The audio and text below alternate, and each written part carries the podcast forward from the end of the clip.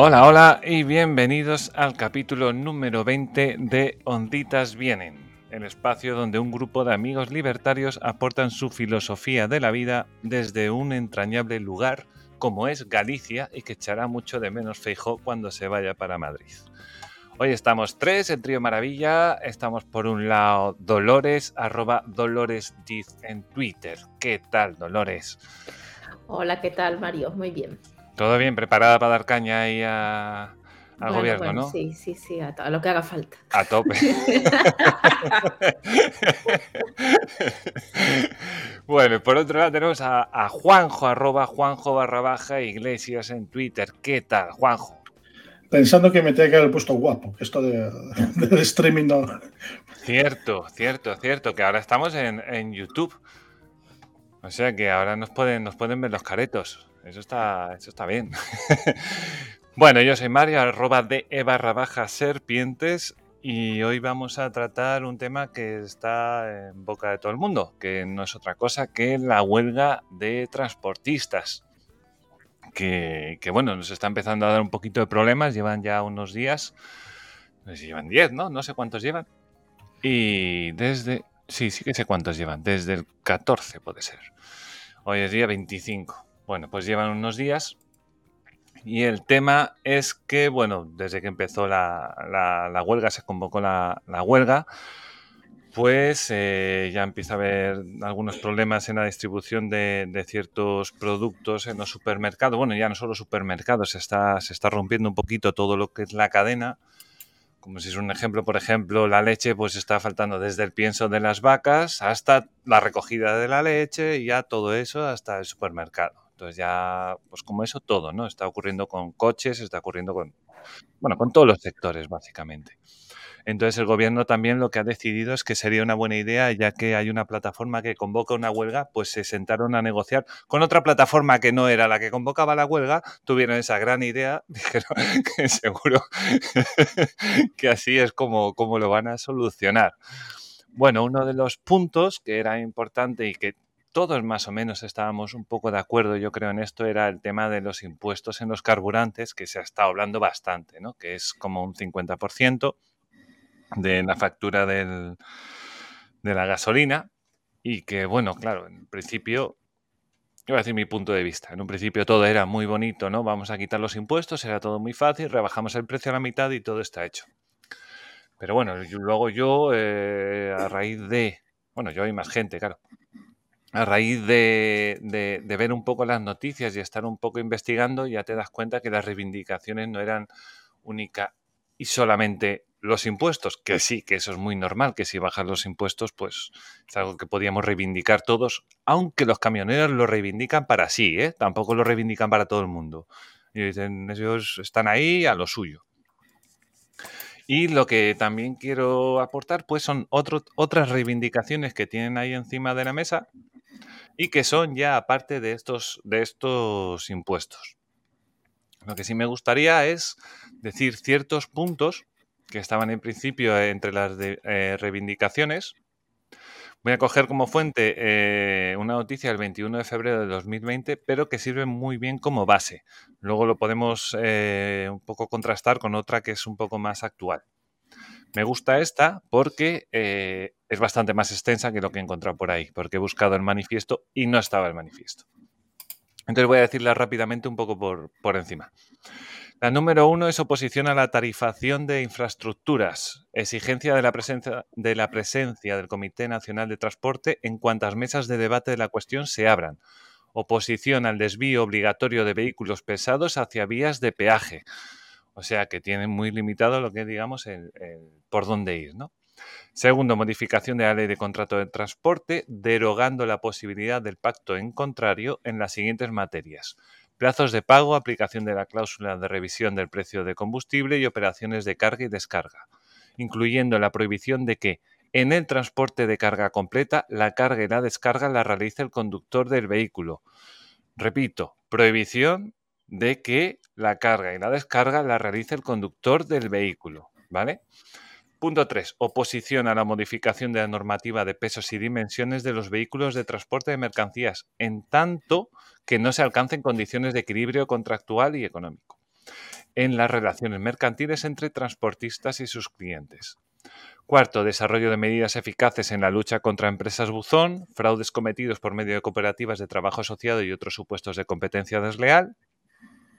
Quinto, coordinación de planes de movilidad, negociación y racionalización en la política de transición ecológica. Bueno, eso es una cosa que es muy politiques, que no quiere decir mucho. 6. Armonización fiscal en el sector de transporte. Esto es, entrada en vigor de lo previsto en la ley del IRPF a partir del 1 de enero de 2022, que no tengo muy claro lo que es, pero seguro que es algo bueno para ellos. Punto 7. Elaboración y desarrollo de planes de áreas de descanso en toda la red viaria con certificación de área segura. Esto es, tenemos que hacerles áreas de descanso. Punto 8. Mantenimiento del régimen de gasóleo profesional. Creación de un régimen alternativo para los vehículos dotados de autorización de transporte de menos de 3,5 toneladas de masa máxima autorizada. Esto es un régimen eh, exclusivo para ellos. 9. Mantenimiento de las ayudas al abandono de la actividad y la formación. y a la formación, perdón, y 10. Requerimiento al Gobierno para que inste las medidas legislativas que sean precisas para conseguir la viabilidad del sector de transporte, incorporando al ordenamiento normas ya existentes en derecho comparado.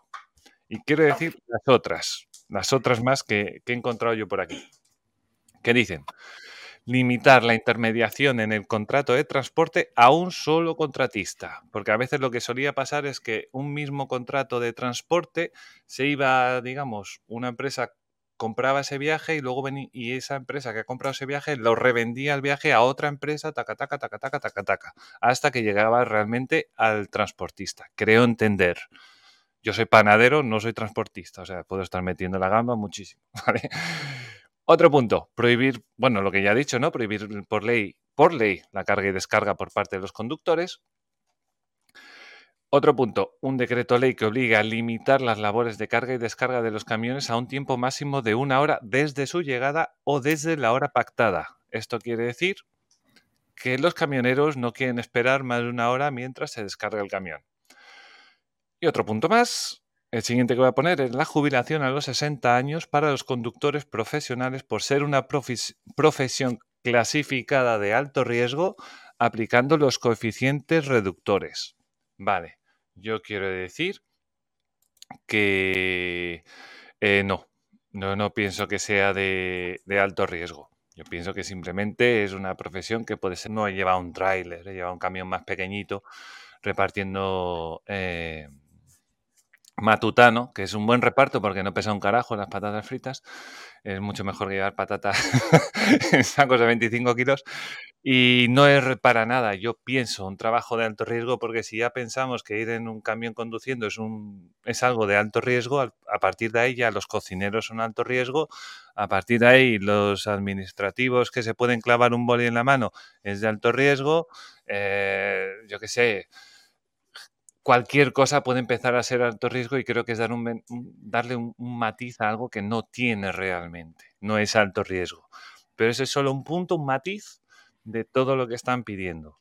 Creo que están aprovechando una situación de poder, que saben que tienen poder, sobre todo ahora que han, visto y han entendido que cuando faltan ellos, los ciudadanos se resienten mucho. Y al final eh, a mí me da un poco la nariz o por lo menos yo, creo que va a llegar un punto en el que los ciudadanos, o insisto, o por lo menos yo, voy a acabar muy hasta las narices de ellos, porque a mí no me da la gana.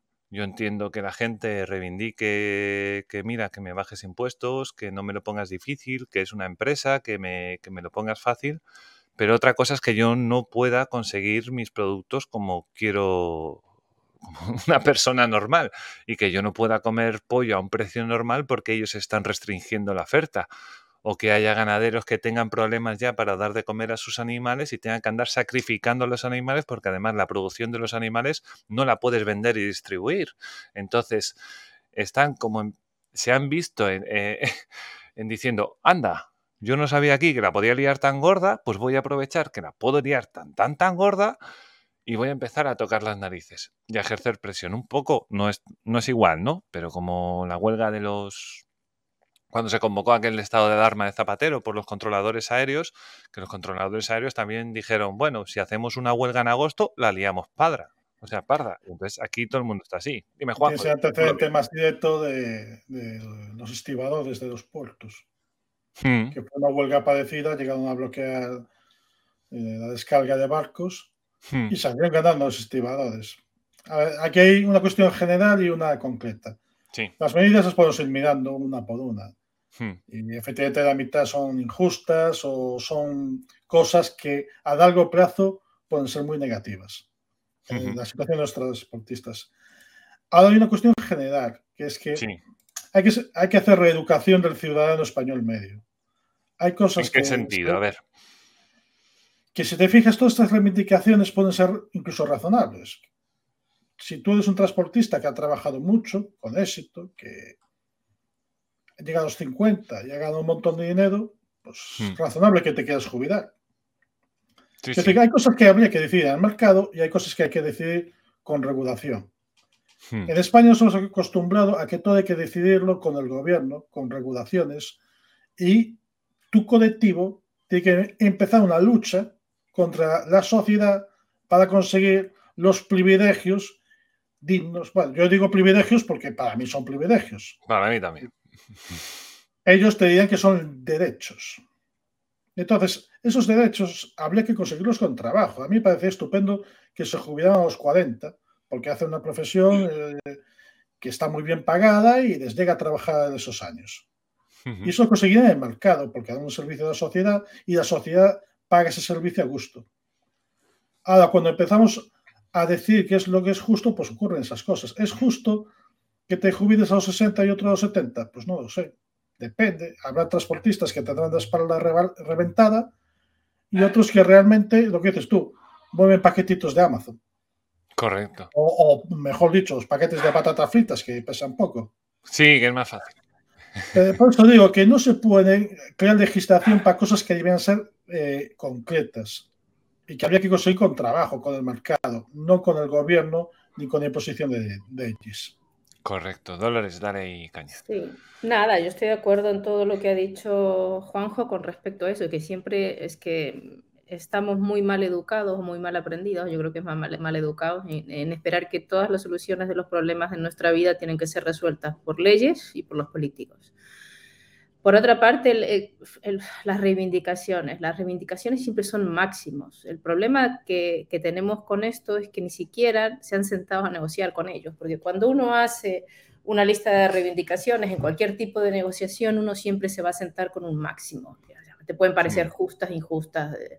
ahí, entra la otra parte esa, ¿no? De, si yo quiero jubilarme a los 40, pues tendré que dedicarme a trabajar en un ramo sector o ser tan excelente que a los 40 consiga lo que se llama en Estados Unidos y que se ha convertido en una tendencia muy grande en la gente joven, que es conseguir la independencia financiera muchísimo antes. Tenés tu vida resuelta conforme al estilo de vida que querés muchísimo antes de lo que eh, te daría una jubilación del Estado. Y la verdadera libertad, ¿no? Cuando exactamente, exactamente. Pero bueno, ya cuando planteas esto aquí, o sea, hay gente que le explota la cabeza, porque la jubilación es un derecho que vos tenés, que te tiene que dar el Estado. No, mira, vos podés organizar tu vida de forma de salirte del mercado laboral mucho antes. O sea, tenés que hacer tu plan, decidir, decidir qué, qué estilo de vida querés, cuáles van a ser tus necesidades y vos podés hacer tus cuentas y tus y tus planes.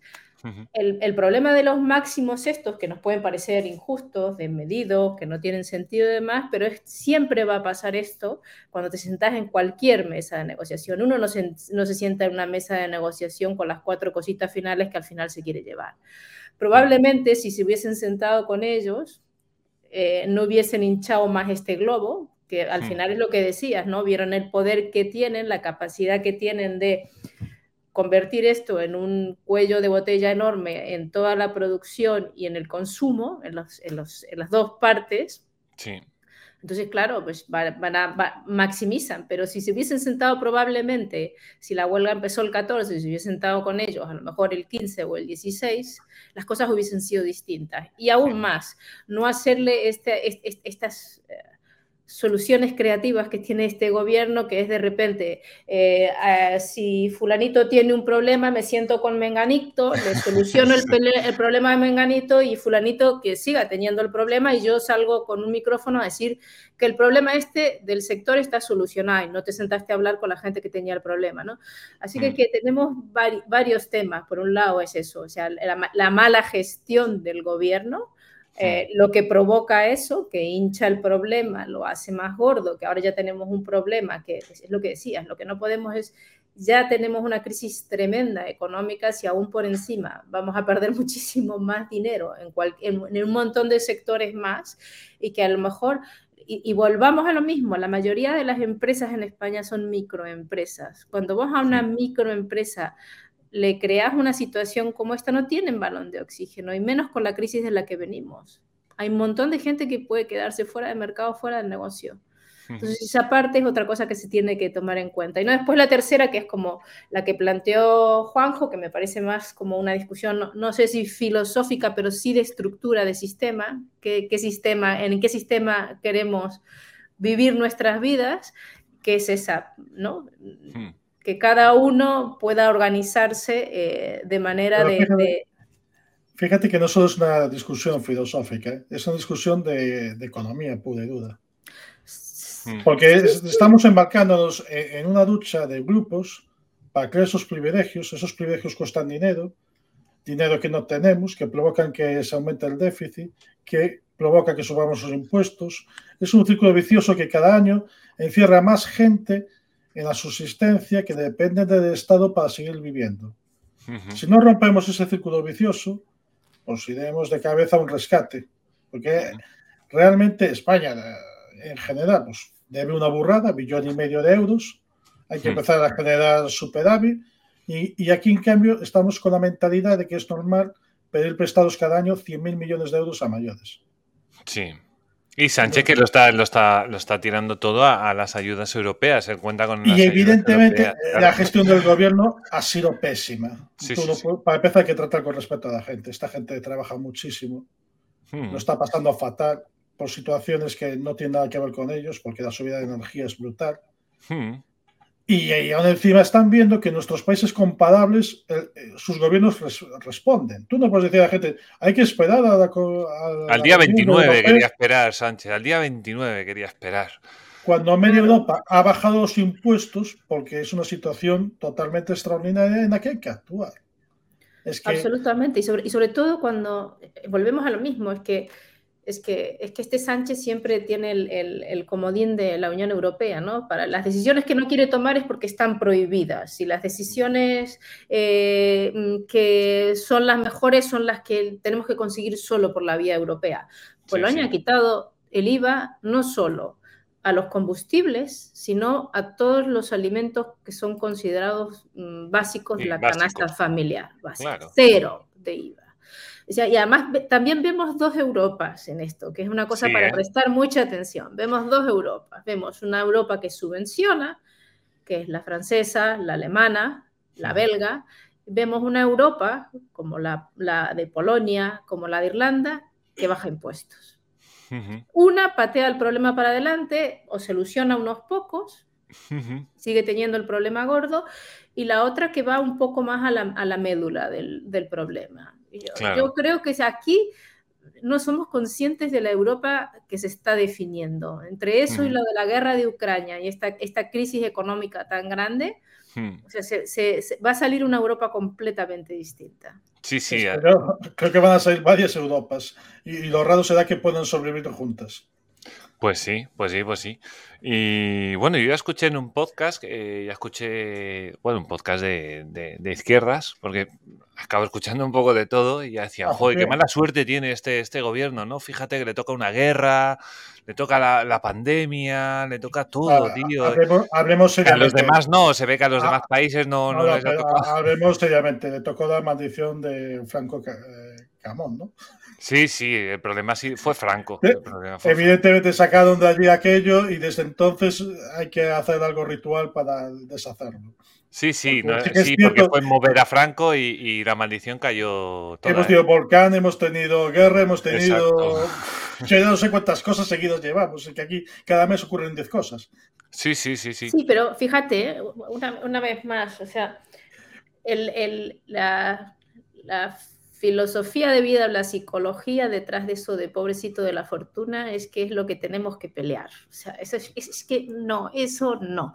Ujú. Todos tenemos circunstancias, todos tenemos en nuestra vida hechos fortuitos que no los podés elegir, pero lo que Hmm. realmente, y eso no te excusa a la hora de tomar decisiones que sean más correctas, menos correctas. El tema es que estos, es que el problema que tienen, la mala suerte que tienen, es que están cero preparados y les han tocado problemas difíciles, ¿no? El que no estudia para los exámenes depende absolutamente de la suerte. Sí. Todos dependen de la suerte, Pero- pero el que no está preparado depende solo de la suerte. Pero Esto es lo que le pasó a este gobierno. No hace falta estudiar. ¿eh? Mi abuela te explicaría que hay que jarrar para cuando no hay. Sí, eso es verdad. Y bueno, a Bueno, ver, pero cuando yo digo estu- estudiar, o sea, no- hablo del estudio académico, ¿no? O no, sea, no, aquí hablamos de principios básicos. Sí, Y la hormiga y la cigarra. ahí está. aquí- sí, sí. Hacemos la película de qué cabrona la cigarra y nos reímos todos. No, y además que venimos, fijaros, eh, es que ha sido, no, ha sido qué increíble. cabrona Qué cabrona la hormiga que no le da de comer Que a no reparte. Que no reparte. Exactamente. A, a las hormigas, porque producen tantos, hay que quitarles más, porque Claro, viven, porque son viven en ricas. la abundancia. Claro. Y- en la y eso-. Me recuerda el chiste de Remedo que llega un momento que cuando tienes eh, dos consultores, cuatro asesores y 17 eh, planificadores de la estrategia Sí. de desarrollo, pues acabas diciendo que Remed su puta madre. Correcto, sí, sí. Cuando algo es de todos, al final no es de Pero, nadie. a ver, Sí. estaba aquí Madiño contándonos que había escuchado un podcast de izquierdas y queremos... No, bueno, sí, era, era más Estuvimos tolerantes e intentamos formarnos también con, o por lo menos saber lo que piensan los socialistas. Sí, es un poco, es un poco duro a veces, tengo que decirlo. Pero, pero bueno, eh, también lo que quería decir es que además esto viene. Bueno, la- lo de la inflación ya viene desde hace un año, ya se está hablando bastante duro de esto. Eh, y lo guay, entre comillas, es que, claro, la semana pasada, fue la semana pasada cuando dijeron que 21.319 millones se irían destinados a políticas feministas. 8 de marzo, 8 de marzo, que... Eh, Co- correcto. Eh, hace dos días, si no recuerdo mal, se, se sacó ya por fin adelante ese, ese imprescindible bono juvenil de 400 euros para, para ir al cine y comprarte videojuegos y la es- PlayStation. y la PlayStation. Y la PlayStation. Aunque ahora la Play que- 5 está a 800 euros, ya, ya, solo, ya lo digo solo ya. los que tengan 18 años, ¿eh? los de 17 y los 19 se fastidian. Exacto, correcto. Y, y los que estamos trabajando para que esos chavales tengan su dinero, pues, pues tampoco tenemos el bono, que no nos lo merecemos. Y entonces, claro, todas como... estas, politi- estas políticas terminan, o sea, y es lo que no quieren ver los socialistas. Cuando son Hmm. este tipo de cosas que vos subvencionas así, el que termina haciendo el sacrificio es el más pobre. Sí, sí, sí, sí. Correcto, correcto, correcto. Y además eh, eh, la, la estrategia del, del gobierno en esto ha sido dar ayudas. O sea, cuando al principio estaba pensando en bajar los impuestos de gasolina, dijo, no, no, no, no, no, no, no. ¿Qué voy a bajar impuestos si esto me está dando más dinero que, que, vamos, me estoy haciendo rico con esto? No, no, no, yo doy 500, euros, 500 millones de euros, a ver si lo suben a 1000, creo que estaban en eso. Pero bueno, que lleva un, ingreso extraordinario con la subida de, bueno, ya del gas y- y de la gasolina, ya, ya no, vamos, no sé, lo escuché a Rayo, no sé si ya 20.000 o no sé cuántos, 8.000 millones, no sé. Un exceso 11.000. brutal. 11.000, 11.000 de exceso, 11.000. fíjate. Y te están dando 500 y gracias. Y no a todos. Entonces dices tú, bueno, hijo, acabas de conseguir 11.000 millones, qué mejor que ahora haces un periodo, una pausa, nos quitas a todos de pagar estos dichosos impuestos, a todos, se lo quitas a todos, claro, a todos los autónomos, porque si tú eres un autónomo que se dedica a, yo qué sé, a vender equipos de seguridad y de alarmas y tienes que andar todo el día con el coche de arriba para abajo, dices, ¿qué pasa? O sea, como yo no tengo un tráiler, a mí no me ayudas. Y al final me sigue costando 80, 90 euros llenar el depósito del coche. Y encima además me lo tengo que comprar eléctrico y me tengo que gastar otros 30.000 euros en un coche porque si no, no puedo entrar en las ciudades. O sea, que es un cachondeo. Sí, pero es la falacia esta, ¿no? De que estas Mm. cosas se hacen para proteger a los más desprotegidos. Es mentira, a ver, porque sí, es Sí. verdad, cuando vas a hacer una bajada general de impuestos, también favoreces, por decirlo de alguna forma, a aquellos que tienen más dinero. Pero cuando vos favoreces a los que tienen más dinero, yo quiero creer que los que tienen más dinero no le vienen de los seres. ¿Vale? No, claro. que no le vienen de los seres, y como no le vienen de los seres, es gente que produce de alguna forma. Sí, sí. vos cuando desbloqueas dinero para la gente que tiene empresa y que produce, lo que estás es desbloqueando dinero para que se invierta y se crezca, o para que Mm. esa gente lo destine a un consumo que reactive de verdad a la economía. Entonces es, es mucho mejor eso porque va a terminar de una forma u otra teniendo un impacto positivo en la gente eh, más desfavorecida, ¿vale? Mm, correcto. Y, y- y- y por eso es más justo, pero es Claro. algo que ya no se quiere ni discutir. Bueno, es como, es como, como solía, le digo yo a mucha gente, le digo yo esto de la hora, lo de la, lo de la- el aparcamiento azul este, que tienes que pagar por horas, digo, eso es para que aparquen los ricos. Me dice, no, eso es para, tío, si tú eres pobre y no llegas a fin de mes, no vas a tener para pagar ese aparcamiento. Y a lo mejor tienes que aparcar el coche, vete tú a saber dónde. Eso está para los ricos. No está para ayudar a los pobres ni para... No, tú si tienes pasta, puedes. Ahora mismo, si tú y tú tienes dinero, pues puedes coger tu coche, gastarte 100 euros en llenar el depósito de gasolina y te da exactamente igual. Si tú eres pobre, no puedes hacerlo. No, puedes, no tienes 100 euros a lo mejor cada 15 días o cada lo que sea para andar gastando en estas cosas. Es, es muy, es muy, digamos, muy ruin por parte de un gobierno. Aquí hablamos de principios y por Claro. desgracia nos han educado para pensar que alguien que dice que donde está mejor el dinero de los ciudadanos es el bolsillo de los ciudadanos es un facha redomado, que egoísta, que nada solidario, que aquí los españoles somos todos muy solidarios, que el Sí. dinero está mejor cuando lo gestionamos entre todos vía de Estado. Eso es Mm. lo que nos han enseñado a pensar. La realidad es que el Estado es derrochador, siempre quiere gastar más y siempre se mete a hacer cosas que hace peor o que directamente eh, tira el dinero en cosas que no valen para nada. O En viajes de Falcon, por ejemplo, cosas así. Y eso está generando un déficit brutal. Y, por ejemplo, ahora mismo la situación que dicen, no, es que no es, está pasando en toda Europa, efectivamente, es por culpa de, de que todos los estados europeos en general, hay excepciones, pero bueno, más de la mitad, Sí. Han derrochado el lindo. El Banco Central Europeo ha tenido que emitir un montón de dinero de la nada para comprar la deuda que no había quien la comprara. Hmm. Y ahora la gran pregunta, el gran miedo que tendría cualquier economista es si esta inflación es una inflación de tipo monetario. Y si es eso, es que entonces va a haber un, un problema porque los precios van a subir de forma sistemática y no habrá quien los pare hasta que nos eh, ocurra algo especial. Ah. Y aquí volvemos a lo mismo, que es ¿Cómo, lo, de- cómo, lo, ¿Cómo afrontas esa, esa inflación? Claro.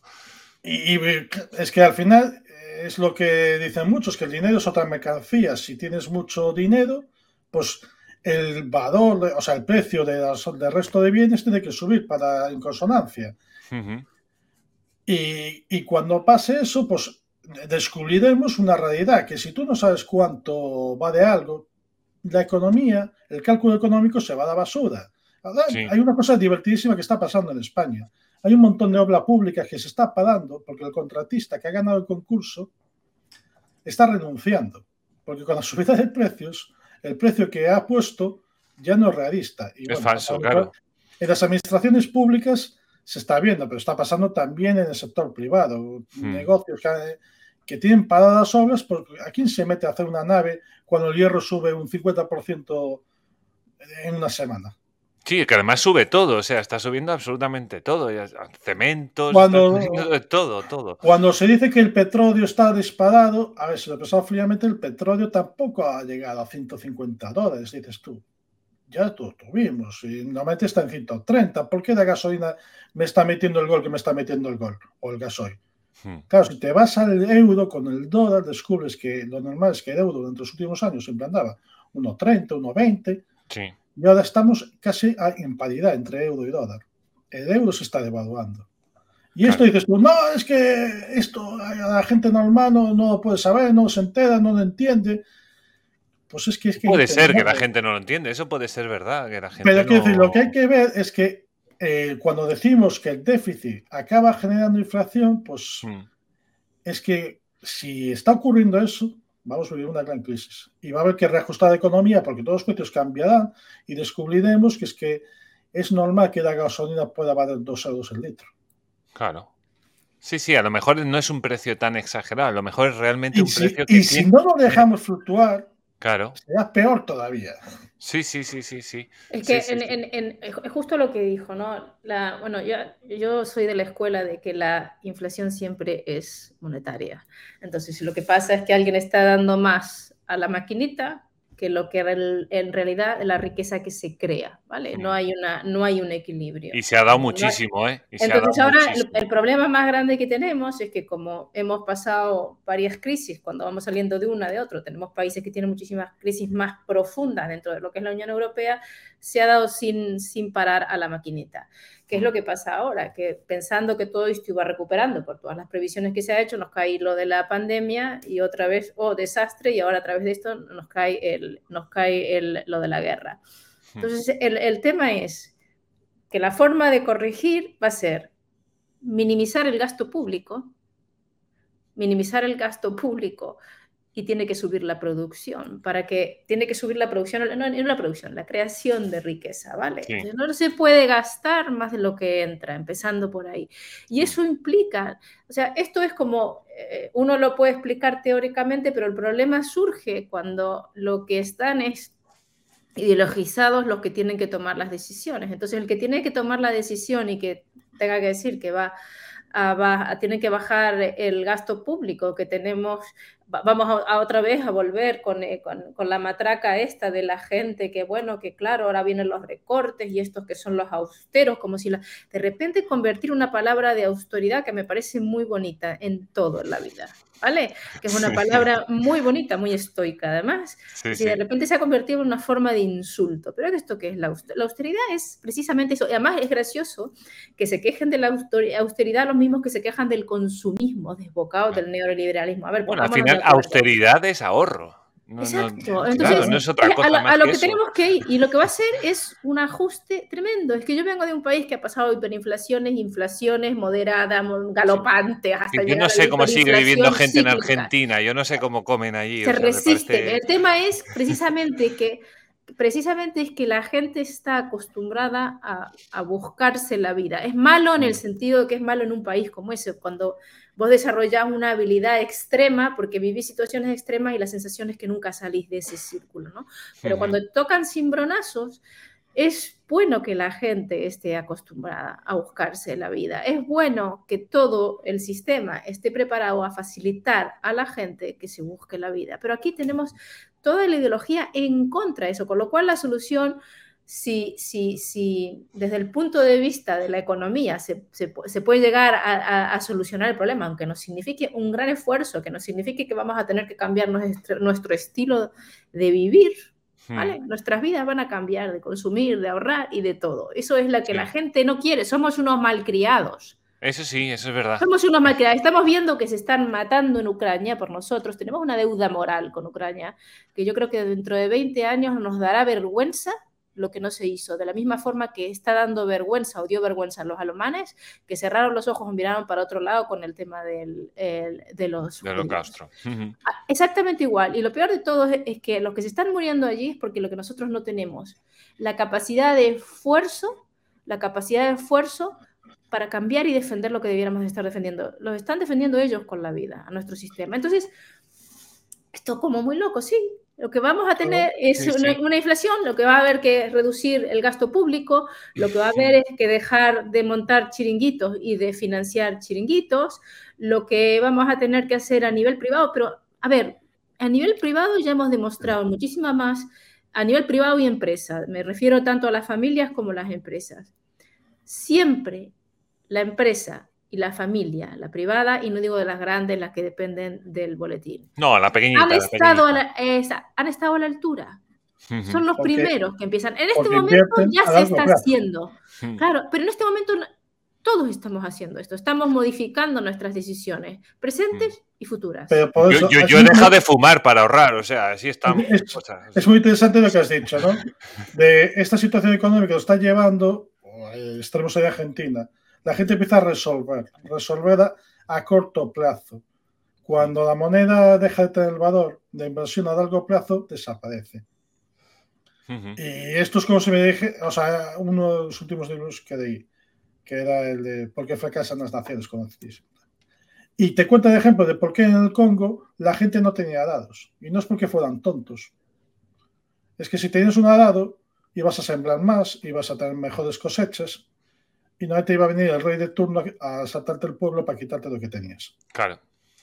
Sí, sí. Eso se llama la capacidad de adaptación. ¿Entendés? Un escenario y ante un escenario Entonces- y los riesgos no estás dispuesto porque no te compensa. Eso pasa en muchas sociedades de, de- de las instituciones estas extractivas que dicen que cuando llegas a, a extraer tanto del, del que trabaja, el que trabaja acaba yéndose a la montaña allí apartado donde nadie le va a tocar la Mm. cosecha y claro, tiene economía de subsistencia fuera de, del Bueno, y, circuito y- normal y de sur- gente. y surge el, el- el empleo en negro, o sea, la gente ya empieza Claro, a trabajar que- por detrás y yo no doy un duro al Estado, me lo quedo todito. Aunque tenga que trabajar eso más barato. Eso te lo digo. Desaparecen las buenas empresas, desaparecen Claro. los buenos trabajos, porque la gente estaba pendiente de a ver si llegó a fin de mes.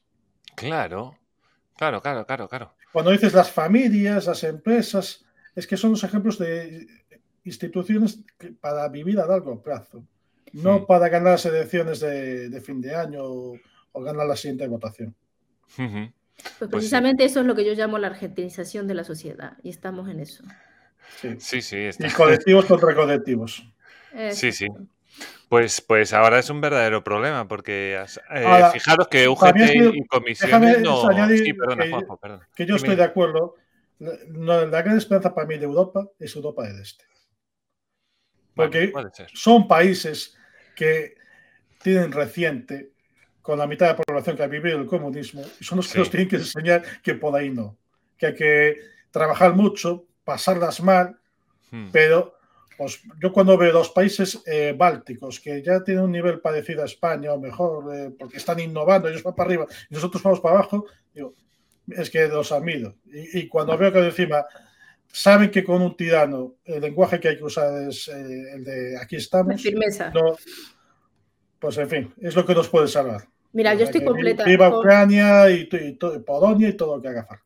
Correcto. completamente de acuerdo. Mira, yo en dos cosas. Primero, cuando, cuando mis hijos eran pequeños, los he mandado para que aprendieran alemán a campamentos en Austria. Y eran de idioma. Está bien. O sea, ¿sabes? Todos los que iban ahí no eran ni ingleses, ni franceses, ni españoles. ni- iban los húngaros, los, los polacos, los checos, los eslovacos, toda esta gente.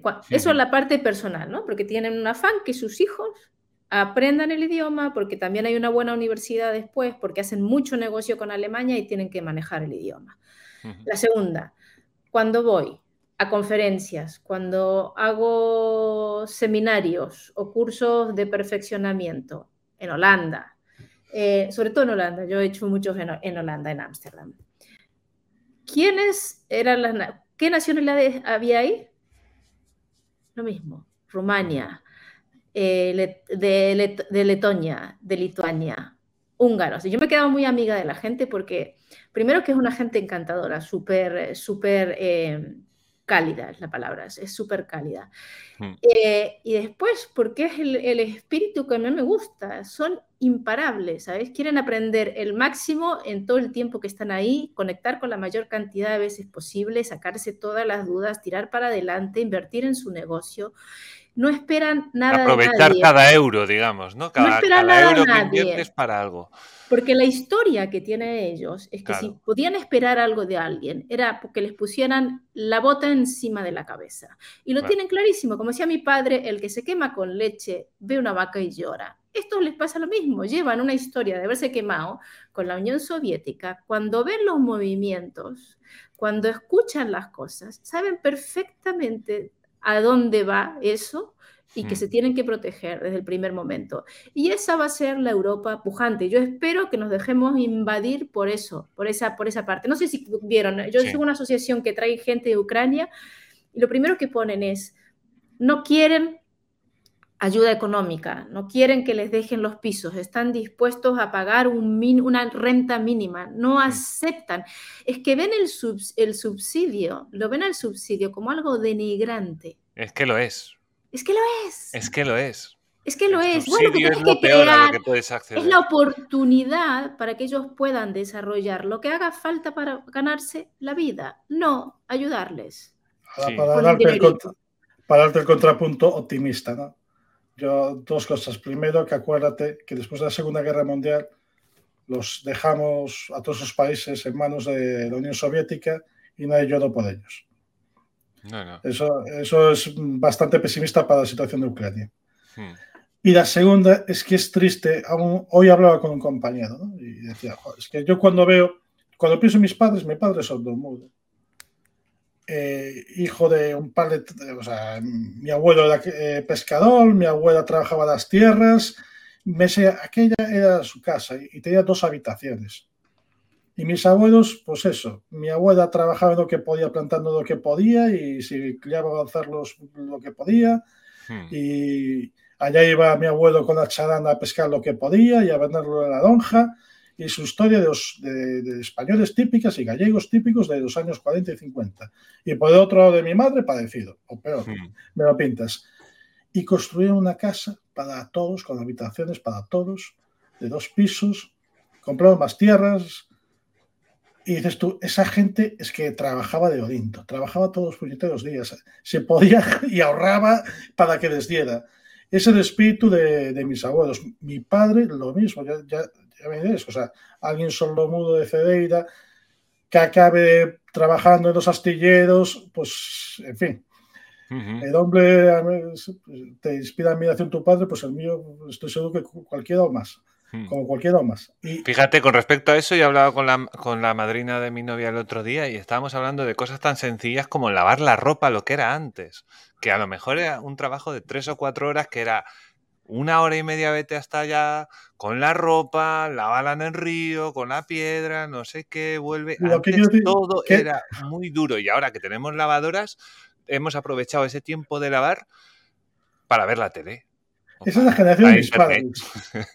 Yo veo mi generación, vale, yo ya mm. tuve muchísima suerte, estudié, pude vivir cómodamente, que tuve clases de ajedrez, de no sé qué, que era mm. otro mundo. Con todo, yo he vivido los 80 y bueno, en fin, lo, de la consola me río yo de las consolas. Sí. y veo cómo es la generación de mis hijos. Y es que en dos generaciones hemos pasado de gente durísima, trabajadora y que lo daba todo a unos niños consentidos. Sí, sí, sí, sí. Y mi propia generación, la mitad, son niños consentidos que es que tenemos derecho no, aquí los derechos es injusto. No, sí, exacto. La primera queja, eso es injusto. Sí, sí. bueno, y hay gente quejándose, ¿no? Yo en mi trabajo que dice, no, que hago más horas de las que no sé qué, no sé qué. Y yo le digo a la gente, pero vete. Ahí está. O sea, está acostumbrado a que venga aquí, que la gente adapte todo a tu gusto y esto no va así tú quieres unas cosas, la otra persona quiere otras, te adaptas o no, pero te buscas la vida, no andas aquí eh, pidiendo que todos se pongan a, tu rollo, no, no, las cosas no. a, a, los transportistas, ahí lo tenéis todo un transportista hace 40 años diría, pero, ¿pero ¿qué estamos pidiendo? que claro, ¿qué es eso descansar cada dos horas? Pero ¿por qué descansas cada dos horas si puedes llegar antes, hacer más viajes, ganar más dinero? ¿Para qué vas a descansar cada dos horas? Tú coges y... si lo quiere hacer, que lo haga, pero que no se lo tenga que pagar nadie. Exacto. Que viva conforme a esa decisión. Para mí, descansar cada dos horas es importante. Pues ya está, pues descansa. Arregla tu vida a estos descansos y lo que consigas con eso te pondrá contento porque es lo que has elegido. Correcto. pero aquí lo que tenemos es un corte entre lo que yo quiero para mí como estilo de vida y la consecuencia de lo que quiero. Es que ese es el problema para mí más gordo de la educación. Yo quiero todo, que no me cueste nada. O yo quiero esto, pero que no me venga. Cuando uno agarra un palo, coge una punta de un palo y le toca otra. Y ya está. No puede pretender, y no puede pretender que esa, esa punta sea, no, no, mira, cogiste esta punta porque te gusta este palo, te tenés que tocar la otra, es la que te Claro, es lo que hay, claro. Nuestros padres tendrían claro que lo que sus derechos no, no, son derechos, son cosas que consiguen a base de trabajar. En cambio, nosotros hemos creado la afición de que el Estado nos tiene que proveer y da igual lo que hagamos. Sí, sí. Y, y nos hemos descubierto que nuestro Estado está quebrado.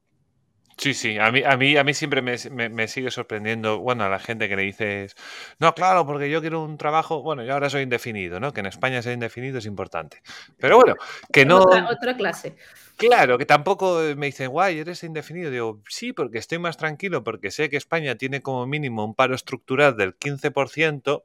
Y yo no sé hasta dónde llega eso. Entonces, un indefinido me queda más tranquilo. Pero yo le dice, yo iba a trabajar en Polonia y no tenía, no tenía tiempo. Dicen, ¿cuándo, ¿y cuándo te vas? Digo, me iré cuando una de las dos partes no quiera que siga. O sea, o no sigo yo o no siguen ellos. Ah, pero entonces subsidio. No, tampoco es una cuestión de subsidio. Me pagan como me tienen que pagar porque no se lleva el Estado eh, el 50% de mi nómina. ¿sabes? Entonces la tengo yo en mi bolsillo, ahorro lo que yo veo y, y- y voy ahorrando. Y si en un momento dado no trabajo, tengo esos ahorros. Que además el Estado aprovecha y te roba, ¿no? O sea, porque después te paga el 60%, Pero después te empieza un con las ejercicio mayorías. que la gente debiera de hacer y uno Hmm. tiene, yo no me canso, a la gente, el ejercicio es este. Vos pensás que eh, tu sueldo, primero que la gente no es consciente de la parte del sueldo de ella que se lleva al Estado, no, es, con- no le ponen número, es como, sí, yo pago el IRPF, no sé qué, no sé cuánto, por eso lo hacen anual, para que. Para que no piensen cada mes eh, lo que se lleva Pedro Que, te- Sánchez. que- que tenemos eh, mociones en el Congreso para prohibir los días sin IVA porque Sí. crea una mala imagen entre los que trabajan. Es que Correcto. Es tremendo. Bueno, es total. Y, y- y por otra parte, si además supieran lo que paga la empresa en impuestos o en imposiciones por cada trabajador, es que ya es la monda lironda, ¿no? Entonces, si a esa Sí. gente le pones y a las empresas le pones ese dinero en el bolsillo, ellos tendrían un mejor sueldo, ¿vale? No solo porque el Ujú. Estado les quita más, sino porque la empresa puede pagar más. Y ahora, con ese dinerito, con, ese, con esa pilita de dinerito así, ¿vos irías a decirle a Nadia Calviño que te hiciera el, el plan de jubilación? Bueno, no te digo a Nadia Calviño, porque bueno, ponele, todavía dentro de todo lo que hay es lo mejor, que tampoco es buena. Que tampoco. Tampoco es buena, es la mejor pero no buena. Y, Cada vez y- peor, y- además. Se lo darías a Pedro que Sánchez, Nadia se Calviño de darías- que todos son de ultraderecha, pero ahora nunca lo hemos dicho. Exactamente, bueno, pues son todos iguales, la verdad. Pero vos le darías a Pedro Sánchez tu dinero y decirle, mira, Pedro, invertímelo de aquí hasta fin de mes o, de- o en vistas a, a 15 años y de, que haceme el plan de jubilación, el plan de estudio de mis No, es que niños, de la buenos. casa que... Entonces, la gente en el momento que entienda eso, pero es lo que estamos haciendo. Pero es que son Sí. muy buenos y piensan que, mira, de Estado le quitan mucho más a los ricos de lo que tú podrías quitarle y entonces así recibes más. Sí, sí, sí, claro. Que los impuestos a quien le van no es a los muy ricos, es a, a los trabajadores. Es a A los, los trabajadores y a la clase media. Sí, sí, sí. Y, y- y bueno, y sí, y, y- y como decís, ¿no? Al final no, no- España se ha acostumbrado a que si yo quiero algo me lo tiene que, que dar el Estado. Y además me hace un poco. Me da, me da rabia estas reivindicaciones, por ejemplo, que tiene que ser por ley. No, tiene que haber una ley que me diga que yo no puedo. Pero ¿qué ley, tío? Si tú no quieres descargar, hablas con el tío y le dices, tío, yo estoy mal de la espalda, yo no puedo descargar. Pues ya está. O cuando te- o sea, pero en los contratos privados, vos cuando Claro, un es un contrato, decís, mira, acuerdo, a mí me joder. contratan, es que es así, es, Claro. esto es un contrato, yo cuando a mí me contratan, yo digo, yo hago esto, esto, esto y esto, no hago esto y no sé, estamos de acuerdo, este es el precio. Es más, esto no está Claro. incluido, pero si lo querés, tiene este precio. Eso es lo normal que hace cualquier, cual- pero es que yo pretenda que por lo que me guste a mí haya una ley que haga obligatorio todo lo que me gusta y prohíba todo lo que a mí no me gusta, es que es Claro. absolutamente ridículo. Claro, es, mismo, que no se quiere tener la responsabilidad. O sea, yo puedo que pierda, puede que pierda clientes, pero también puede que gane otros. Claro, y además les está, les está saliendo mal porque ya se ha quejado alguno, y yo sería de, los, de esos que dicen, joder, claro, es que los que no están haciendo huelgas se están llevando todos los clientes. Digo, nos ha jodido, ahí estaría yo llevándome todos tus clientes, campeón. Tú quédate ahí esperando la ley que te- a ti te dé la gana, pero yo me, yo me inflo a dinero. Hombre, Y yo si puedo ser independiente a los 50 años y ya no depender de nadie, digo, pues mira, fabuloso. De que estamos matando el sentido positivo de las crisis. Una Que economía es el que no entra en aprendizaje y el... No, y aparte de eso es pulgar los sectores no productivos. Claro. Estamos sí. rescatando a todo el mundo porque hay que ser más fuerte. y a lo mejor es que hay empresas que tienen que cerrar porque ya no tienen demanda. Porque a lo mejor hacen cosas que ya no se quieren. Como televisión española, por ejemplo. Pues por ejemplo, dices tú, ¿quién ve televisión española? Nos Nadie. vale la pena gastarse mil millones del PIB español televisión Pero es que tiene una función social, educativa y cultural. Buah, hay que, hay que ver la televisión española entre las 8 y las 9 de la noche. Hay que ver la función social que tiene televisión Sí. española, madre mía. Es- Pero es que nos han- eh, le han comido la cabeza a la gente. pero Sí, es que sí, hay sí, que sí. De ese tipo. que la Mm. economía es la gestión de los recursos limitados. Y, Claro. y si tienes lo que tienes, tienes que decirlo, si lo gastas en Si no, no sería televisión economía española, y si no, no tendrían valor. Claro. y que Netflix por 47 millones, que es que casi me sale más barato Netflix que, que televisión española. Claro. Aparte que puedo Claro. compartir las cuentas entre Claro que todos. sí, y además Claro. elegís y te cambias. Si no te gusta Claro. Netflix y te aburriste, te vas a HBO. Y si te aburre, aburre HBO, te vas al Amazon. Y si no te vas, bien. al siguiente. Y Y a día al de hoy es que incluso dices tú, oye, que necesito un servicio de noticias, pues oye, pues sorteo, o sea, subastas las frecuencias y hay boletines de información pública que da el Estado y que los tiene que dar todas las emisoras. Podría ser, si hay que ser de que se corta la, tal carretera en tal ciudad, pues intervienes Claro. la radio para que dé el boletín. Sí, sí, no, No aparte el Estado cuando, cuando, o sea, Hacienda si te tiene que mandar un SMS te lo manda, o sea, que el Estado sabe tranquilamente... en 2022 tenemos tecnología y tenemos competencia que hace totalmente estúpido gastarse lo que gastamos en muchísimas cosas. Y hemos dicho televisión española, como podemos decir, pues empresas públicas que a día de hoy, ¿para qué queremos tantos aeropuertos? Pues a lo mejor lo que nos interesa es que todos los aeropuertos fueran empresas distintas y a ver quién, quién pone el billete de, o sea, los, las tasas de los aeropuertos más baratas. Ay, Dios mío, si haces Claro. eso, la mitad cerrarán. Bueno, pues Estupendo. que cierren, o sea, a uno que ponga un tren y diga, mira, los voy a llevar porque el que mejor, eh, con mejores conexiones y más conexiones tiene es este. Y ya hay uno que te pone un tren y ya está. Yo tengo Rápido. compañeros que, que dicen, oh, ya estás tú, quieres que la gente se mueva por las calles y mandarlos todos al paro. algunos sí, no. admítelo. Pero si tu sí. filosofía es la que hizo rica Occidente, es que eh, es la desconexión entre lo que funciona. A ver, se piensan que los países No, no, pero déjame, ricos- déjame dar una respuesta rápida. A esa gente lo que hay que decirle, no, yo lo que quiero es que haya más gente para investigar contra el cáncer. Por ejemplo. Porque si todo ese dinero que nos ahorramos, podemos dedicarlo, si quieres, a ciencia e investigación. Ujú, Correcto. Ah, bueno, la mitad y vamos pagando los pufos, pero bueno, eso, eso es después. Yo realmente poca esperanza tengo de las cosas que realice el Estado que sea eficiente o No, eficaz. eh, después, si descolamos esa, después ya descolaremos que es mejor poner, no sé, premios para el que desarrolle mejores medicinas, estimular el Sí. mercado de alguna forma Bueno, intermedia. incentivar, pero la incentivación sin que, que, que no toquen papeles de dinero, porque Sí, sí, ahí sí, es sí, donde se pudre ya- ya- todo. Lo que pasa es que, que engañar al 95% de la población española, que es tremendamente socialista y como des- Sí, en el des- pensar, sí. Incluso lo que dicen no serlo. hay que recurrir a trucos como decir, mira, los suecos lo hacen y no está tan mal lo del cheque escolar. ¿eh? Mira, llevan años, qué contentos están y siguen siendo Sí. suecos. Pero, pero va de otra manera, creo. No va. Hablan- hablando de socialismo, porque ya no nos queda mucho, y quería sacar un tema, ya que estamos ahí un poco en nuestra, en nuestra salsa, em, hablando de, de partidos de izquierdas, ¿cómo ves lo de lo de Feijóo?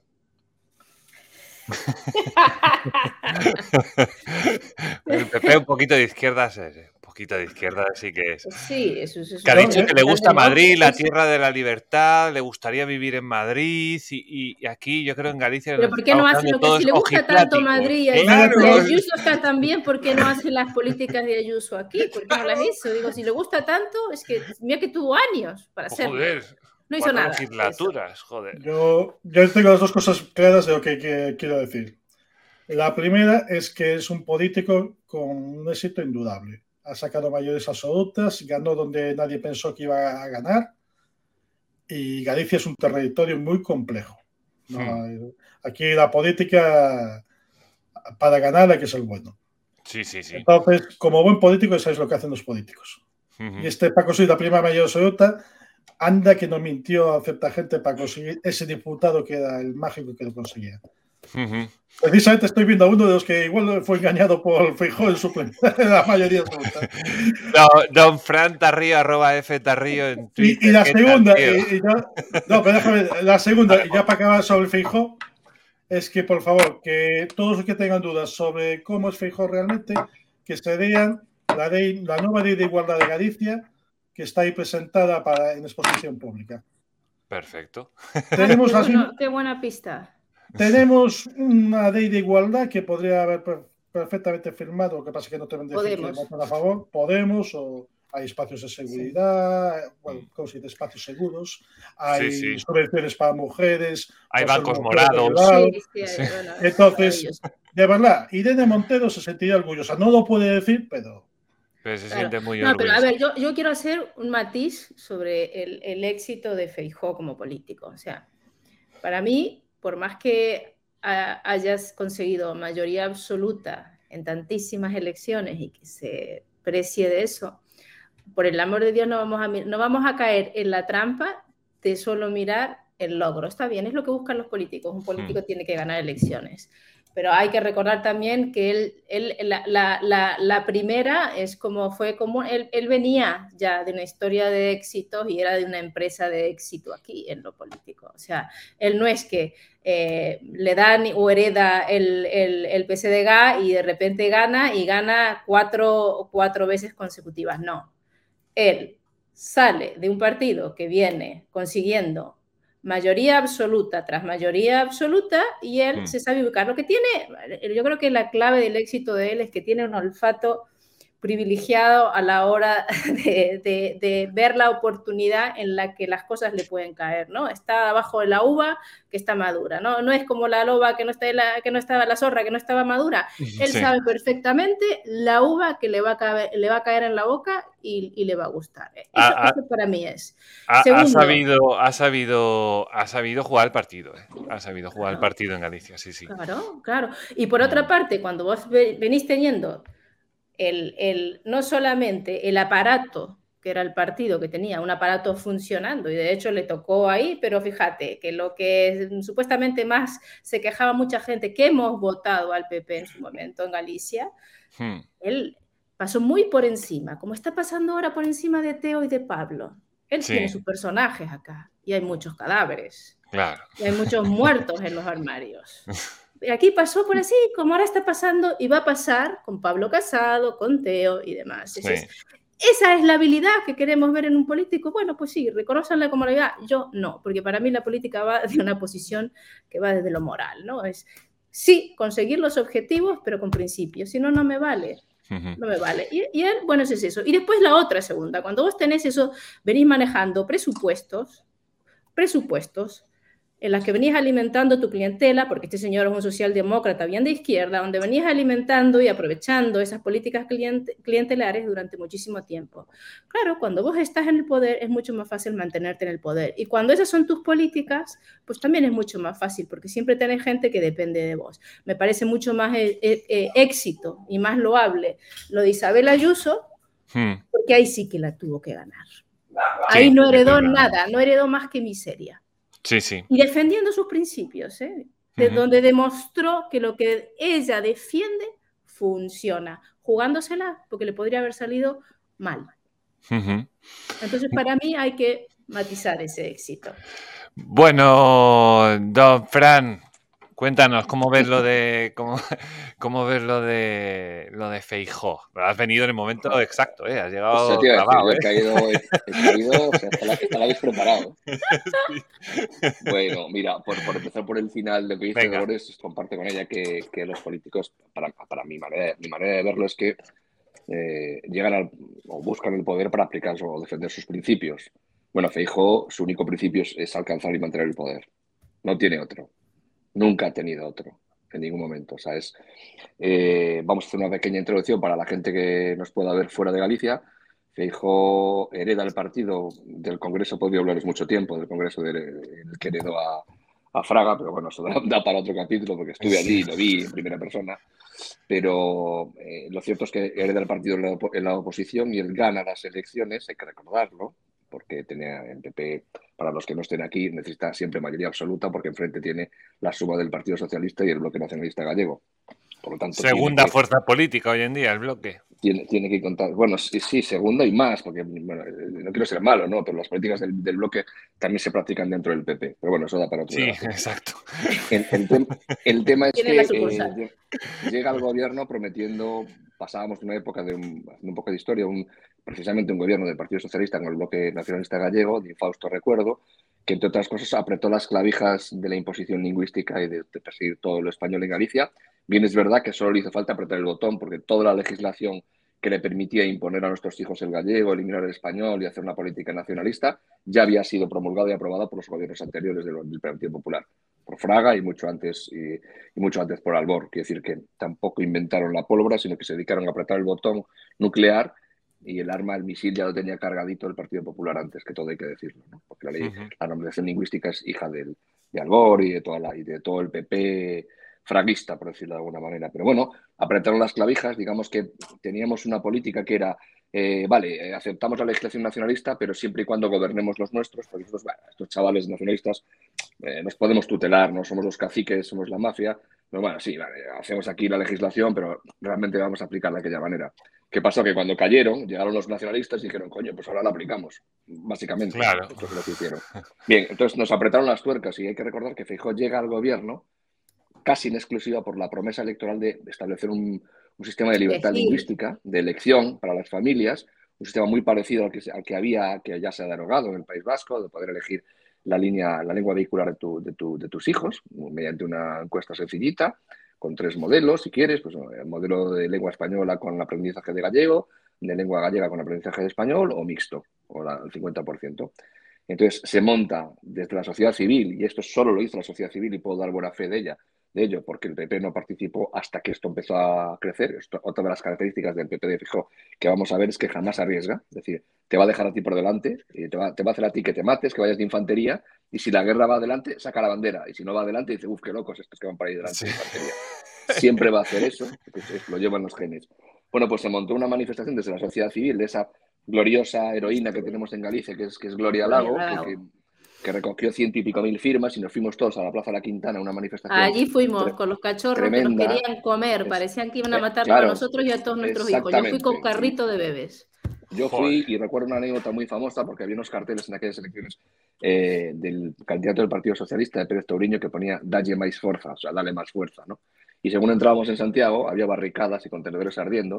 Y yo me bajé del coche y hice una foto que, lanzamos a la portada de periodista digital, me acuerdo, con un contenedor ardiendo y encima ponía el cartel de Tauriño que ponía Dale más fuerza, dale más fuerza. Entonces, nos jugamos el tipo, y esto lo digo así, literalmente el físico manifestándonos en la Quintana.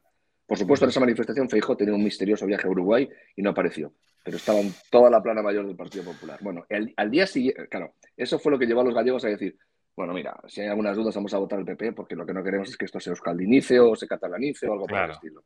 Bien, al día siguiente de ganar, eh, Gloria Lago era una enemiga, todos los que manifestábamos nuestro apoyo a la libertad lingüística éramos, éramos radicales y colocó de dirección, director general de, de, normación lingüística, o secretario general, mejor dicho, a un tío que venía del bloque nacionalista gallego, Anso Lorenzo. O sea, empezó traicionando la primera de todas sus políticas cuando tenía todo el poder en la mano para haberlo hecho. Quiero decir alto y claro que si Feijóo hubiese querido imponer un modelo de libertad lingüística, nadie le hubiera tosido en Galicia. Nadie. Tenía toda la legitimidad para hacerlo. Es más, hubiera sido el modelo para toda España. ¿Qué hizo Feijóo? Lo contrario. Cambiar el nombre y seguir manteniendo una imposición lingüística y una persecución de lo español, exaltando lo aldeano y, haciendo subsidiario lo nacional. Y además, tristemente, ese modelo se acabó adaptando para todas las comunidades bilingües eh, gobernadas por el PP, Baleares, en Valencia y demás. Ese es el personaje. El personaje es, eh, aparte que es una persona que viene del entorno de la izquierda, una persona que se vanagloria de haber votado al PSOE de Felipe González, que yo creo que su, su máximo deseo interno, y es legítimo, pero es legítimo si lo haces abiertamente, claramente, pero sin engañar, su, su, su, éxito mayor sería que el PP se pareciese al PSOE de Felipe González. Ese es su éxito, eso es ese es su modelo, no es otro. No tiene ningún tipo de complejo en aceptar todas las políticas de la izquierda. Dicho esto, es verdad que ha conseguido lo que le llaman por aquí la Pax Feijó, que al final, como, esto, como el PP en Galicia, es como el PSOE en Andalucía, es decir, es un entramado enorme de intereses, pues ha conseguido cierta estabilidad. Y también es verdad que, yo, que, lo sabéis, y en Galicia lo saben especialmente, pues eh, le he dado más que nadie por estos temas a Feijó. A nivel nacional, yo creo que con todo lo que os acabo de decir, es un candidato que puede tener un efecto bueno en unas elecciones nacionales, que es que va a ser muy capaz de a lo mejor llevar a máximos al PP centradito, moderado, pastelero, socialdemócrata, es decir, gente que no votaría jamás al PP y que a Feijóo le puede votar, como pasa en Galicia, pero a la vez, como sus políticas son tan abiertamente izquierdistas, va a conseguir que partidos como Vox sigan esos máximos históricos. Es decir, que es probable que el PP suba mucho y que Vox suba mucho también. La gran pregunta es, cuando eso pase, ¿por qué opción va a optar Fijo? ¿Por el pacto con Vox o por el pacto con el Partido Socialista? Que es lo que le puede, lo que le pide el cuerpo a él. ¿eh? A él le pediría el cuerpo una gran coalición y no pierde el momento de apoyar al gobierno en todo lo que puede. La pandemia llegó a agradecer públicamente a Sánchez su gestión en un acto de Galicia, por poner un ejemplo. Llegó a decir que él no se sentiría responsable si hubiese adoptado las decisiones de Isabel Díaz. La de Ayuso. Esa que, tanto abraza ahora. Exactamente. Entonces, esa es la gran incógnita de Confeijó. También es verdad que es, un, eh, eh, como solo persigue el poder, es un político de poder puro y duro, no descartéis que en un determinado momento pues, se ponga la peineta y vaya a los toros y abrace a Bascal o se dé un beso en la boca con él porque no tiene principios. Le vale todo, ¿no? Le vale todo. Le va a valer todo. A mí lo que único me preocupa de todo esto es que haya una mayoría que pueda tumbar el gobierno este nefasto que tenemos. Pero bueno, el personaje a mí me despierta pues todas las, todas las prudencias y antipatías. De, no, personalmente, que no tengo nada personal contra él, pero políticamente es la antítesis de lo que yo considero que tiene que ser un político. Tiene primero principios y luego adaptarse, ¿eh? ser pragmático para poder llevar a cabo esos principios. Fijo no es eso. Fijo es el único principio es llegar al poder y adaptarse a cualquier principio para mantenerlo. Bueno, eso, eso también suena a cierto otro personaje que tiene menos habilidades, pero el que tenemos ahora es exactamente eso, es el único que tiene claro, que lo que quiere es que no lo bajen del Falcon, ya está. Hombre, es, bastante más listo fijo, todo que decirlo. Claro, claro, esas son otras las habilidades. Lo cual, tampoco, lo cual tampoco es la panacea. Si, si tuviera que resumir, lo que es Feijo en Galicia, diríamos que políticamente hablando, ¿entendedme? Es el tuerto en el reino de los ciegos.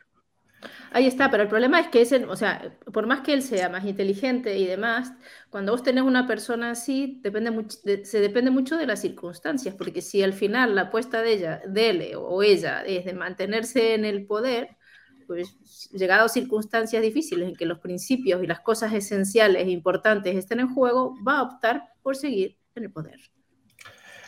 Yo creo que ya es un tema de principios. Ya no estamos para más equilibrios políticos y pensar que igual sí, porque coge un poco de voto de allí, lo No, necesitamos a Margaret Thatcher, pero Isabel Díaz Ayuso y dar la ducha de las ideas y llevar a más de la mitad de la población a que se dé cuenta de que estamos en una situación crítica que hay que resolver con mucho sacrificio y trabajo. y yo fijo, yo fijo, estoy seguro que nos acabará condenando a más negociación con el PSOE y además suavizarlo todo y se da un Rajoy un poco distinto, me parecido. Hay, hay, una cosa que se me ha olvidado, perdona, que se interrumpa, que es que, eh, que esto es acreditado, acreditadísimo. Tiene una acreditada alergia a la libertad. La tiene. Se ha notado en la pandemia. En la pandemia y ahora a la mínima ha sacado, ha sacado, la patita ahora con la huelga de transporte diciendo que, bueno, que apoya al gobierno en militarizar, eh, eh, él es muy alérgico a, que la gente pueda elegir, es así, es un político, pues eso, socialdemócrata hasta las cachas, el, sistema, puro sistema. O sea, todo lo que sea un cambio o una regeneración no lo va a ver con buenos ojos, en mi opinión. ¿eh? Pues, pues, no arreglaría nada, sería una pausa para seguir un poco más. Pero eso denota siempre una, una, falta de confianza en, en, la persona absoluta. Esta gente que no quiere que los demás tengan libertad para decidir, primero es creer, o sea, es una, es una es una postura desde la arrogancia porque vos crees que vos siempre vas a poder decidir mejor que la gente y es una falta de confianza en el ser, en el ser humano. Yo tenía un profesor que decía, si vos querés saber qué piensa una persona, lo que tenés que tratar de saber es cuál es su posición en la vida conforme al ser humano, qué piensa de la persona, ¿vale? Hmm. ¿Qué piensa de la naturaleza y cuál es su relación? De lo absoluto, si es una religión o lo que fuera, o valores, ¿vale? Y qué piensa en, con los otros, ¿no? En su relación con los otros. ¿Qué piensa, cómo son las relaciones con los otros? Y Feijó es eso, o sea, tiene cero confianza en las personas y la relación con los demás es que yo aquí hmm. soy el que sé cómo hay que hacer las cosas. Esta era la última legislatura que iba a estar en Galicia. ¿Puede ser o estoy yo equivocado que algo había anunciado así? No estaba claro. Mm, se intuía, pero nunca se, se intuía. Vale, vale. Es que a mí me dio, la, me dio la impresión de que algo había dicho. De todas maneras, yo no creo que él sea una persona que diga que, crea que lo sabe todo. Es decir, yo creo que sí que es más mandado que, que, mandador en muchas cosas. ¿eh? También hmm. os lo digo. Y está dentro de un engranaje, que es el Partido Popular, especialmente el gallego, que bueno, pues, pues, pues en fin, es lo, es lo que es, ¿no? No, tiene, no tiene, pero bueno, te digo que asomará la patita porque no le gusta, tiene una, eso, tiene una creencia clarísima a la socialdemocracia. Pero entonces, entonces acabará chocando con Ayuso en algún momento, acabará chocando con Ayuso. Yo, no, yo, no, quiero sonar pesimista, yo, yo el personaje, pues, ya sabéis lo que pienso de él desde hace muchos años. Pero también es verdad que yo creo que, es factible que haya un cambio de gobierno con el, con el PP y con, el, con un Vox fuerte. Es un poco lo que buscábamos en Galicia que nunca hemos conseguido. Es decir, vale, bien, pues si el PP es el partido grande, de momento, eh, eh, con Feijó, más que nunca el electorado tiene que saber que necesita un Vox fuerte enfrente que lo lleve por el ronzal. Porque hmm. si no, se va a ir en manos del Partido Socialista. Pero también es verdad que no hay que ser, no hay que ser tampoco, no sé, ingenuos si Vox crece, no va a crecer lo suficiente como para sumar con el PP en estos momentos, concretamente. O sea, de mm. poco nos sirve que Vox tenga 90 diputados y el PP se queda en 70. ¿Y puede ser que, busque una estrategia de, coalición con el PSOE para ver si se carga a Vox? Yo creo que va, a variar en función de lo que vaya viendo en las posibilidades, ¿eh? porque ten en cuenta que también acaba de. Fíjate una cosa paradójica de Feijó, pero paradójica no, porque él piensa, porque su modelo, primero que no lo dijimos antes, para él España es una entelequia, es una especie de, asociación administrativa, es como algo subsidiario, no es algo, no es algo esencial. Y lo demuestra en el modelo de partido. Él llegó y lo primero que dijo es, oye, cada cacique tiene que hacer lo que le dé la gana en su comunidad, o sea, yo no me meto. Si el de mm. Castilla no quiere pactar con Vox, perfecto. Si el de Cataluña se da un besito con el otro, le da igual. O sea, él es 17 partidos y, como dice los frikis del Señor de los Anillos, y él será el que tenga el anillo para gobernarlos a todos, ¿no? Pero les deja hacer, curiosamente, nada más aterrizar, el primer pacto de gobierno que ha habido es con Vox en Castilla y León yo creo que irá, irá variando, irá virando, pero sí creo que si hay una mínima oportunidad de que el PSOE le tienda la mano, Feijó la coge. Entonces, que creo que eh, si vos se mete a gobernar con el PP, estará condenado a que le den una puñada en, su, en algún momento. Piensa que la ideología de vos, una de las cosas más claras que tiene, es precisamente el modelo de nación española. Centralizar o ir hacia ahí el PP, lo que tú mismo, todo lo contrario, y aún encima más con Feijó. Eso está condenado a no funcionar. Pero yo creo pues que lo que hay que distinguir son... Exactamente, yo creo que voy a eso justo. Mira, hay unos postulados que son como esenciales, generalistas, mi, idea, ¿no? Aquí es mi mundo de la idea. Para mí esto es lo ideal, ¿vale? Pero Después lo que hay es que los problemas pasan tan lejos de eso, ¿no? El, problema que tiene España en ese momento está tan lejos de eso que al final se trabajará, sobre las cosas que, vayan a un cambio, estamos de acuerdo que va a haber cosas que van a pelear más fuertemente y demás, pero que no van a pasar por la idea de ahora vamos a centralizar. No, no, las, las, peleas ahí van a ser en, en otro ámbito. Y fíjate, y fíjate qué es lo que pasó, para mí me parece súper importante, que se ponen Vox y PP, que es Ayuso y Monasterio, en, en, en, Madrid y dicen, vamos a pasar de 160 y pico a 90 y pico de tal, ¿ves? Esas cosas va a pelear, porque Vox lo que no puede es darse el lujo de ponerse a pelear con castillos, eh, eh, creando castillos. Entonces, se va a centrar en ¿eh? eso. Por eso, que de momento no ha perdido el norte en eso. Ellos, ellos, han dejado claro que lo de centralizar es una cuestión ideológica, a largo plazo, que no tiene al presente. Eso está claro, no me refiero a eso. Me refiero a que ese gobierno PP Vos habrá incidentes con Cataluña, con País Vasco, con la Valenciana, y ahí eh, Fijo estaba pensando que para dominar esa situación necesita el PSOE, no vos. No, yo, lo resumo muy fácilmente. si la suma, mm, si hay una gran coalición en la que se puede incorporar, por ejemplo, el PNV, por decir una, una cuestión, un, estará en eso. Porque es un partido. Feijó ha moldeado un partido que es primo hermano del PNV y tiene muchos lazos que no, se pueden tampoco decir mm, según de qué manera con el Partido Nacionalista Vasco. Los tiene y los ha tenido y los tendrá. O sea, ese es un, es un modelo que tiene. Pero yo creo que la realidad al final te acaba llevando por el camino, por, el camino que tienes que ir. Y en ese sentido yo creo que es, muy pragmático. Y luego hay, hay, un, hay un rebumbio de fondo. O sea, ya no solo lo que quieran los partidos, es lo que piensa la gente también. Ahí está. y al final la gente te va, te va llevando por el te va llevando por el rozal.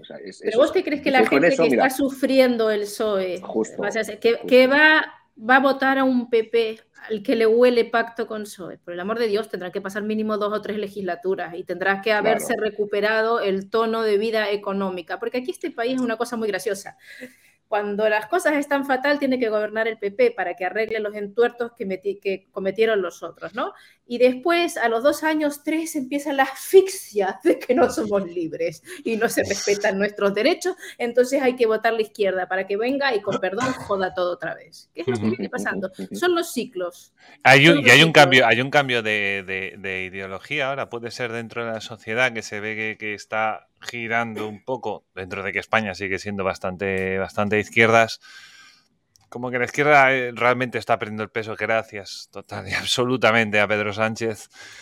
Y que bueno, que eso Feijó lo tiene que estar oliendo también. es muy interesante. Esta semana hay dos noticias eh, que son importantes. Es la representante esta del PSOE que dijo que ya estaba bien de hablar tanto de ultraderecha y el propio Rufián en el Congreso que les me voy en 18 meses, ese era ese. Sí, está claro que es un indeseable, impresentable, hipócrita y todo lo que se nos ocurre y tiene un apellido muy exacto para su situación. Correcto. Pero, por eso dijo la verdad hoy, precisamente, para defender su estatus. claro. Pero dijo una cosa muy Porque él no tiene el PSOE en la espalda. El partido que tiene tiene mucho más riesgo, por lo cual es un superviviente. Claro. ¿Pero qué dijo? dijo anteayer, dijo que había que dejarse tanto apelar a la ultraderecha y preocuparse de los problemas, de, la gente. Hmm.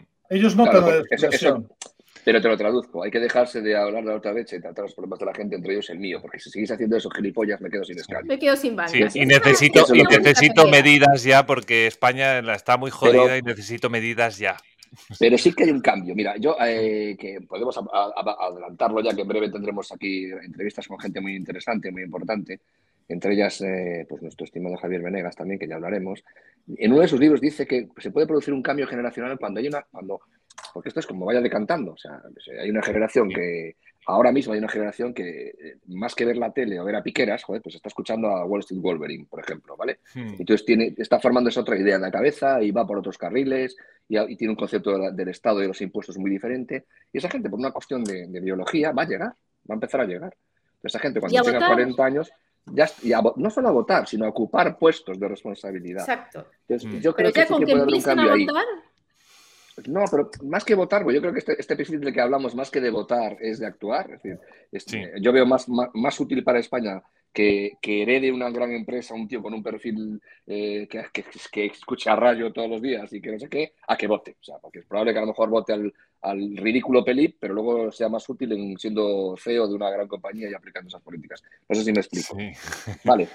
Pero, pero lo, que lo que os quiero decir es que ese cambio sí que parece que está empezando a funcionar. Por ejemplo, el, la absoluta quiebra, quiebra total social de los sindicatos, por poneros un ejemplo. Uy, sí, la última. La, pelea de los carburantes. La ha sido loca, ¿eh? Fíjate, fíjate que los transportistas, que son desde aquí un abrazo para todos, por cierto, porque yo he vivido muchos años en mi familia, gracias a ellos. Hemos dicho antes, hemos dicho de todo de ellos. Que tengo que y, todo, y todo mi apoyo para ellos, la verdad te lo digo, pero, hmm. pero fíjate que ya el debate está entre. No queremos subvenciones, no queremos migajas, queremos que nos baje usted los impuestos. Deje usted de cobrar para que yo pueda respirar. Sí, sí, es un mensaje que, no se oía en España, yo creo que en décadas. Entonces, ahora es un momento propicio nunca, para, yo que sé. Pero fíjate, ahí hay dos, dos, modelos diferentes respecto a Vox, Ayuso, por ponerlos en el mismo carro, y a Feijo. Ayuso, mm, cuando le querían armonizar, entre comillas, los impuestos, es decir, subírselos, ¿qué hizo? Bajarlos y protegerlo y bajarlo. Actuó. Vox ha pedido rebajas de impuestos. ¿Qué ha hecho Feijó? Se ha ido a una conferencia de presidentes a pedirle a Sánchez que baje los impuestos. Lo mismo que hace Pedro Sánchez para solucionar el problema energético, que se a Europa. Ir a Europa. Estaba pensando exactamente lo mismo, que es un Pedro Sánchez. Exacto, exacto, exacto. Es el mismo modelo de político.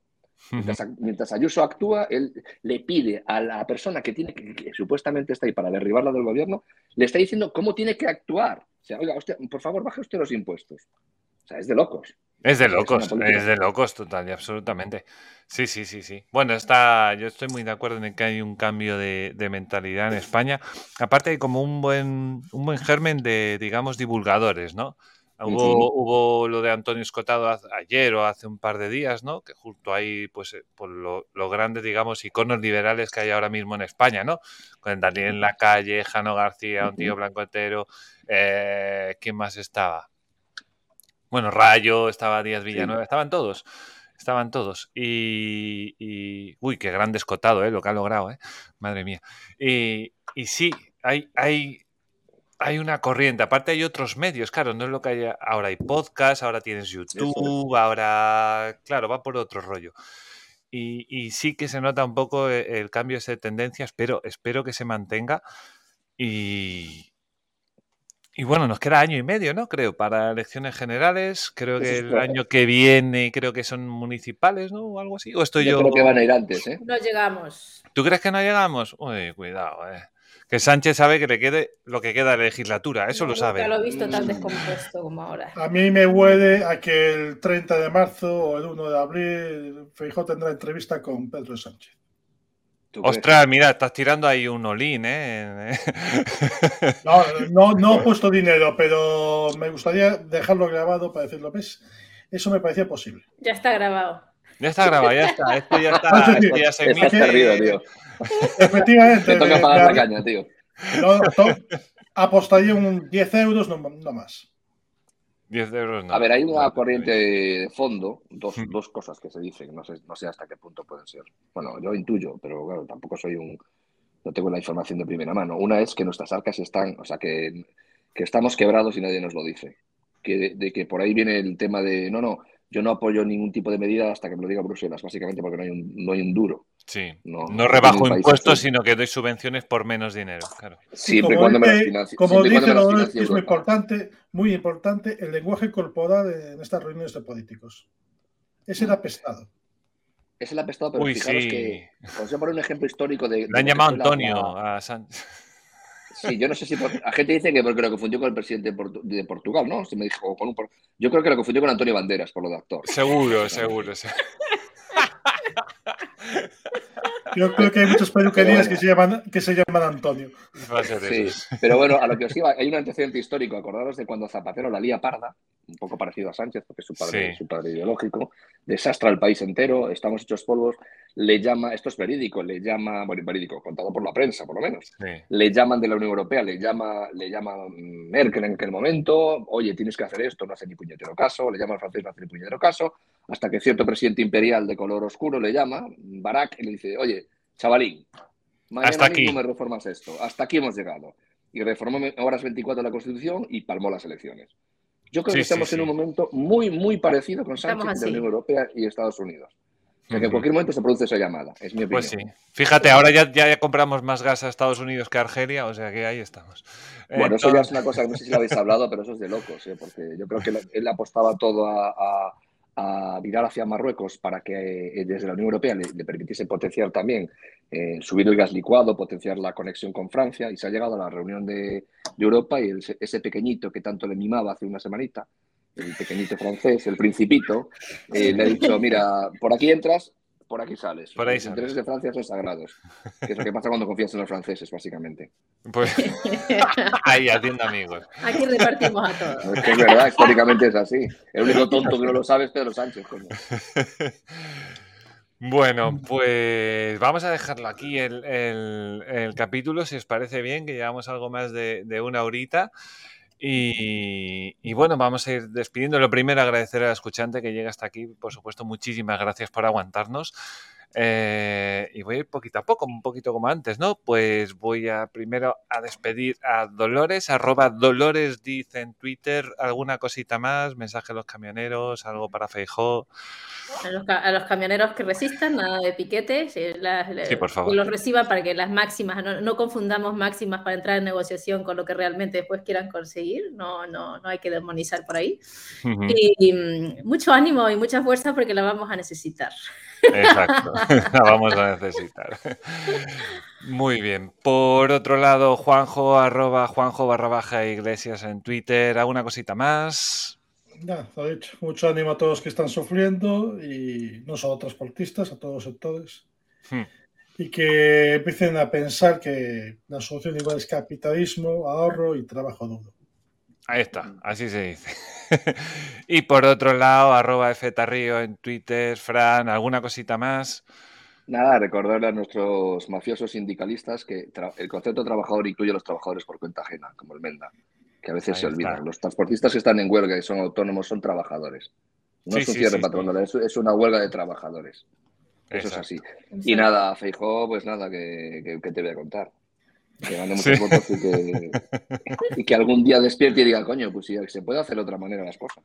Sí, a ver si se le pega algo y lo pone. Y, y- y hace Ah, bueno, antes, antes de irme, una, Sí. un, un- un cebito que, que mantengan ahí aten- atención todo el mundo, que, que ya te digo que Abril viene cargadito de cosas buenas en, en- en nuestro programa, con golosas entrevistas y de actualidad, autores importantes. ¿eh?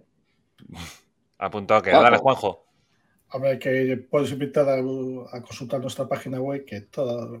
Ay, que tenemos página web, es verdad, es verdad. Eh, eh, oye, tres, cuatro no, cositas que vamos publicando cada semana. Tenemos página web, tenemos Instagram, tenemos Facebook, Facebook, Tenemos. Twitter, tenemos canal de YouTube, lo tenemos todo. Exacto. O sea, A ver, Pero a ver, una cosa, como, una cosa, como no somos Feijóo, no hacemos todo esto para estar. Hacemos todo esto para defender y divulgar nuestros principios. O sea que permanezcan atentos. ya. Correcto. Atentos a sus podcasts. bueno, y, y- y yo soy Mario, Vamos. arroba de barra baja serpientes. Ha sido un placer llegar hasta aquí y nada más. Nos escuchamos en el siguiente. Chao, chao. Hasta